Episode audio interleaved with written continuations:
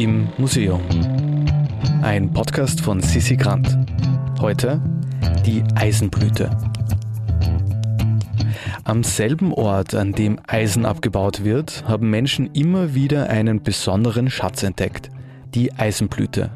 Ein fragiles weißes Mineral, das wie ein Korallengewächs aussieht.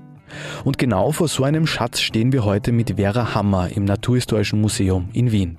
Mein Name ist Vera Hammer. Ich bin seit 1992 hier im Naturhistorischen Museum Wien Kuratorin der Mineralien- und Edelsteinsammlung und werde heute mein Lieblingsobjekt vorstellen.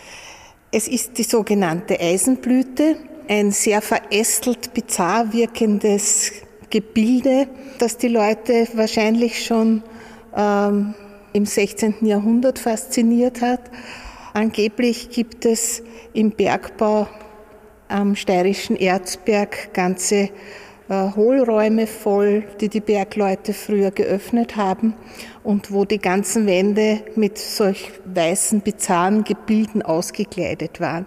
Nun, was ist das? Was ist die Eisenblüte? Also die Eisenblüte selber äh, ist ein, äh, sind, sind Objekte, die aus lauter ganz fragilen, dünnen, weißen, meist weißen, schneeweißen Ästchen von mehreren Zentimeter bestehen, die wirstrahlig wie der Kopf vom Strubelpeter, könnte man sagen, äh, ausschauen. Und äh, man sieht ihnen förmlich schon an, wie zerbrechlich sie sind. Und obwohl sie äh, tatsächlich fast wie Korallenstöcke anmuten, haben sie überhaupt keinen organischen Ursprung, sondern sind rein anorganische äh, Bildungen, die wir hier vorliegen haben. Äh, meist, wie schon gesagt, sind sie schneeweiß, reinweiß. Wenn aber ein bisschen Beimischungen von Kupfer da sind, dann können sie durchaus auch hellblaue Farbe erlangen. Die Eisenblüte hat ihren Namen deshalb, weil sie hauptsächlich in Eisenbergwerken vorkommt. Eines davon, das berühmteste, ist in Österreich der steirische Erzberg. Und äh, chemisch gesehen ist es einfach Calciumcarbonat. Äh, mineralogisch gesehen ist es Aragonit. Das Tolle an diesen Stücken ist, dass sie wirklich so fragil sind und doch sehr viele hundert Jahre äh, auch in den Sammlungen überlebt haben und überhaupt in die Sammlungen gelangt sind.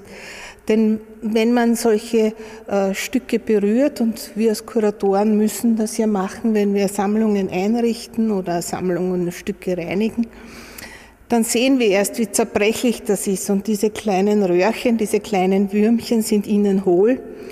Und umso noch faszinierter bin ich von dem Stück, dass das offenbar zu Beginn des 19. Jahrhunderts oder vielleicht äh, sogar schon 50 oder 60 Jahre früher von der Steiermark hier nach Wien quasi schadlos hier angekommen ist in den kaiserlichen oder vormals kaiserlichen Sammlungen. Äh, es wurde übrigens, so geht die Geschichte, auf Rückentragen nach Wien gebracht. Also man konnte das eben, weil es so fragil war, nicht einfach in die Pferdekutsche legen, sondern hat das tatsächlich auf sogenannten Buckelkraxen äh, fein verpackt und hier nach Wien transferiert. Die größten Stücke und das Stück, das mir am besten gefällt, das übrigens auch zu den 100 äh, besten Objekten unseres Museums zählt, ist 40 mal 30 mal circa 20 Zentimeter groß und hat 8 Kilo. Also das ist schon ein sehr, sehr eindrucksvolles Objekt. Die Bergleute früher waren natürlich auch fasziniert von diesen äh, Stücken und haben äh, damals, wie sie noch mit Schlegel und Eisen den Bergbau betrieben haben, diese Kammern, wo das drinnen vorgekommen ist, sehr vorsichtig aufgemacht. Und äh, diese, diese Schatzkammern, wie man das auch nannte, äh, haben auch äh, sehr vornehmen Besuch erhalten. In der Steiermark am Erzberg war das Erzherzog Johann, der mit seiner äh, Anna Blochel hier einmal unter Tage war und ganz fasziniert war. Da gibt es eine, eine, einen Stich, wo die beiden abgebildet sind. Es muss ein sehr romantischer Ausflug gewesen sein, denn beleuchtet war dieser Hohlraum natürlich nur mit Grubenfackeln. Und Äh, die Bergleute äh, konnten natürlich jetzt nicht sich so große Stücke behalten, wie wir sie hier in der Sammlung haben, äh, sondern eher die kleineren Objekte, die als Abfall angefallen sind und haben damit aber etwas ganz Besonderes gebastelt, und zwar sogenannte Eisenblütenkästchen. Das heißt, man hat auch das typische Eisenerz das äh, am steirischen Erzberg vorkommt, in Siderit und Ankerit, aber eben auch kleine Stückchen von Eisenblüten in äh, gläsernen Kästchen zusammengesetzt und meistens dann auch noch mit kleinen Bergwerksfiguren besetzt und das äh, hat man auch oft dem Bergherrn geschenkt. Und einer so einer Eisenblütenkästchen dürfte schon auf Schloss Ambras nahe Innsbruck gewesen sein. Es ist nur äh, heute nicht mehr vorhanden.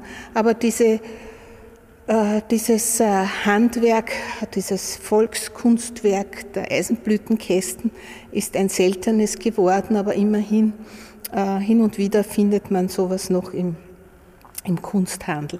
Also Sie würden das wahrscheinlich am ehesten in den Bergbaumuseen selber, natürlich heute auch bei Privatsammlern, aber auch äh, in, in Volkskundemuseen, äh, so, so, äh, vor allem wenn es um Bergbau geht, immer wieder so, ähm, so kleine Kästchen finden, die mit Erzen, Mineralien, aber eben auch mit Eisenblüten in dem Fall ausgeschmückt sind.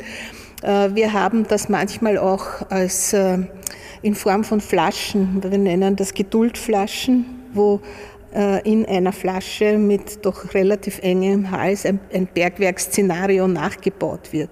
Auch hier wurden Eisenblüten verwendet. Ähm, die Bergleute hatten immer das Bewusstsein, wenn sie besonders schöne Stücke, besonders schöne Kristalle geborgen haben. Das war also seit jeher so, dass ihnen das natürlich aufgefallen ist äh, aufgrund der Erscheinung. Also ich glaube, äh, auch wir sind heute noch so viele Jahrhunderte später, obwohl wir nur vor einzelnen dieser Stücke stehen, fasziniert. Und ich stelle mir vor, ich stehe jetzt in, dieser, in diesem Hohlraum oder öffne gerade diesen Hohlraum, der voll ausgekleidet ist mit so bizarren weißen Ästchen. Äh, dann ist da eine gewisse Ehrfurcht auch vor der, vor der Natur da. Und, äh, aber auch sonst, also man hat im Bergbau, auch in anderen Bergbauen, diese Besonderheiten immer auch geschätzt und extra geborgen, nicht zu den, zu den Erzstücken geworfen. Also das war immer schon etwas sehr Besonderes. Ab 1720 wurden dann äh, Sprengmittel eingesetzt und dann war es vermutlich mit vielen dieser Hohlräume vorbei. Denn bei einer Sprengung, und da ging es ja hauptsächlich um die Erzgewinnung, konnte man nicht mehr so rücksichtsvoll den Abbau betreiben. Vor allem die, die großen Stücke die großen Stücke, die historischen Stücke, äh, ist anzunehmen, dass die alle vor, vor dem Einsatz der großen Sprengmittel äh, geborgen und gefunden wurden. Also auch hier haben wir im Inventarbuch den Vermerk, dass es auf jeden Fall vor 1806 gefunden worden ist. Da kannte man zwar schon Sprengmittel, aber wir wissen oder vermuten, dass gerade dieses Stück viel, viel länger in unserer Sammlung ist. Also gerade das Naturhistorische Museum in Wien ist Anlaufstelle für sehr viele Mineraliensammler, denn bei uns gibt es die Möglichkeit, sich die Steine bestimmen zu lassen, je nachdem, äh, ob es ein Privatsammler ist oder ein Händler, äh, wird etwas verrechnet oder auch nichts verrechnet. Aber prinzipiell ist so, dass wir äh, die wissenschaftlichen Methoden haben, Mineralien zu bestimmen, auch ganz kleine Mineralien, aber es ist manchmal schon auch sehr aufwendig, vor allem wenn was Neues gefunden wird. Und auch das passiert gar nicht so selten in Österreich, weil wir eben sehr aufmerksame Sammler haben und sehr gut geschulte Sammler, die sich irgendwie hier einarbeiten und äh, fast jeder sein Spezialgebiet hat und nach bestimmten Sachen sucht und dann fällt halt auf, wenn er etwas noch nie gesehen hat. Äh, vielfach ist es so, dass äh, in früherer Zeit äh, Mineralien entweder nach ihren Fundorten, meistens nach dem ersten Fundort genannt werden oder nach einer Person, meistens irgendjemand, der mit Mineralien etwas zu tun hatte oder hat. Und heute ist es leider so, dass man auch von diesen beschreibenden Namen, wie eben Eisenblüte, ist ja etwas sehr schön Beschreibendes, also es kommt auf Eisenlagerstätten vor, schaut ein bisschen aus wie Blüten im weitesten Sinne. Äh, und heute geht man aber dazu über, rein chemische Bezeichnungen zu nehmen. Wie schön, dass die romantische Seite der Namensgebung bei der Eisenblüte nicht weggefallen ist. Wer die Eisenblüte gerne sehen will, schaut einfach auf unserem Instagram-Kanal vorbei auf immuseum.podcast. Und wer gerne Post erhält, meldet sich unter www.immuseum.at zu unserem Newsletter an.